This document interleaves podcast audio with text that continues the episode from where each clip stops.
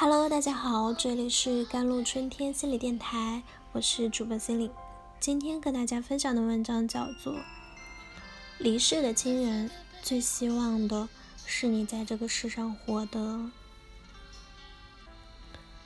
人的一生当中会经历许许多多丧失，比如我们所爱的人离世，又或者是我们自己生命的终结。死亡是如此的决绝。没有任何余地。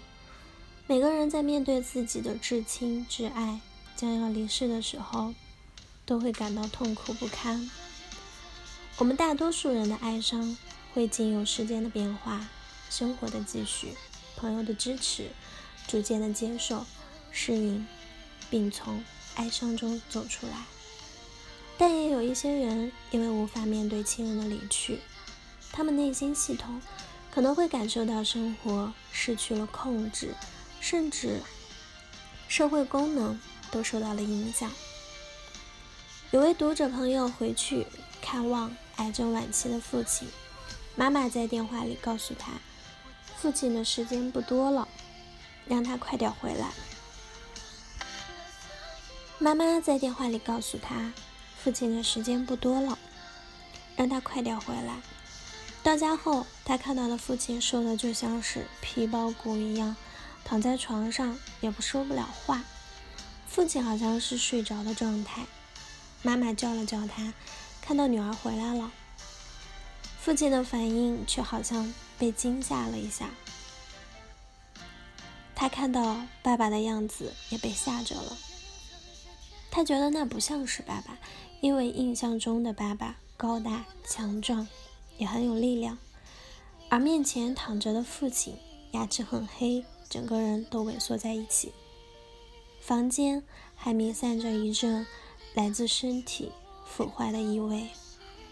他很想去跟爸爸说说话，但当他一靠近病床的父亲，他就觉得难受，他还有些害怕，他甚至不敢一个人待在房间里，尽管他很想陪伴着爸爸。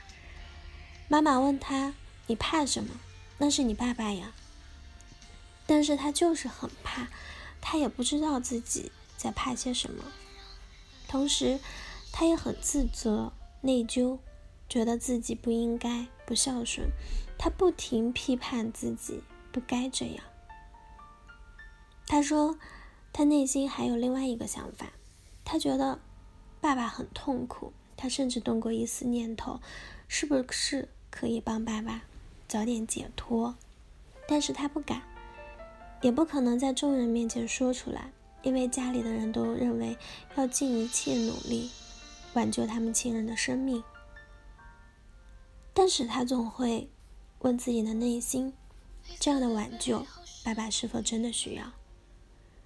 也许很多朋友都有过类似的经历，面对将要离世的亲人，会对自己。没能做到的一些事情，很自责，然后总想去做点什么，同时又在责怪自己、攻击自己为什么没做到。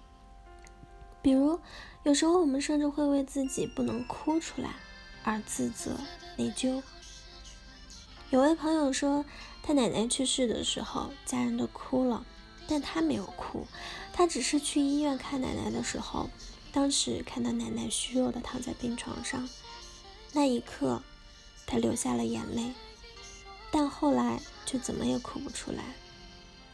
周围的亲戚都说奶奶白疼他了，说他不孝，因为奶奶生前最疼的就是他，但是他就是说不出内心对奶奶的思念，这是一种哀伤，不能防御，即我们不允许自己哀伤。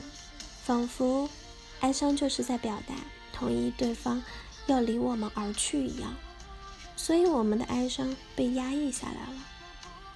尤其是我们现在如此快捷的生活节奏，丧礼最多一周就完成了，然后又要重新投入到生活，就这样我们的哀伤情绪被压抑下来了。但是这种情绪还在，就像是一个未完成的世界一样。会影响着我们的生活，因为不能爱上，所以也不愿意接受。但是我们忽略了，这可能不是我们亲人的需要，这只是我们自己的需要。比如面对癌症晚期的亲人，即使知道治疗的效果已经不大，但我们还是会希望能挽救亲人的生命，哪怕整个治疗的过程很痛苦。亲人离开，我们会很痛苦难过，但这恰好是我们需要去面对的事情，而不是。让亲人在临终之前承受着身体的苦痛，来抚慰我们的情绪。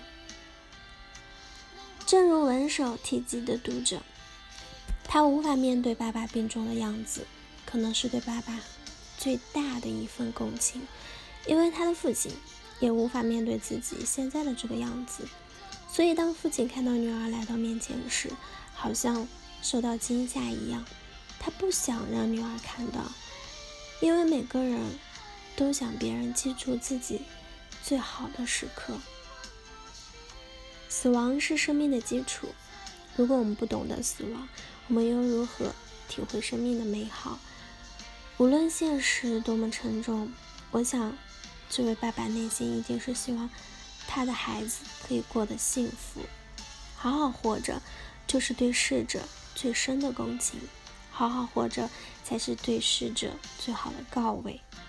因为离世的亲人最希望的，是你在这个世上活得精彩。好了，以上就是今天的节目内容了。咨询请加我的手机微信号：幺三八二二七幺八九九五，我是 c e l i n e 我们下期节目再见。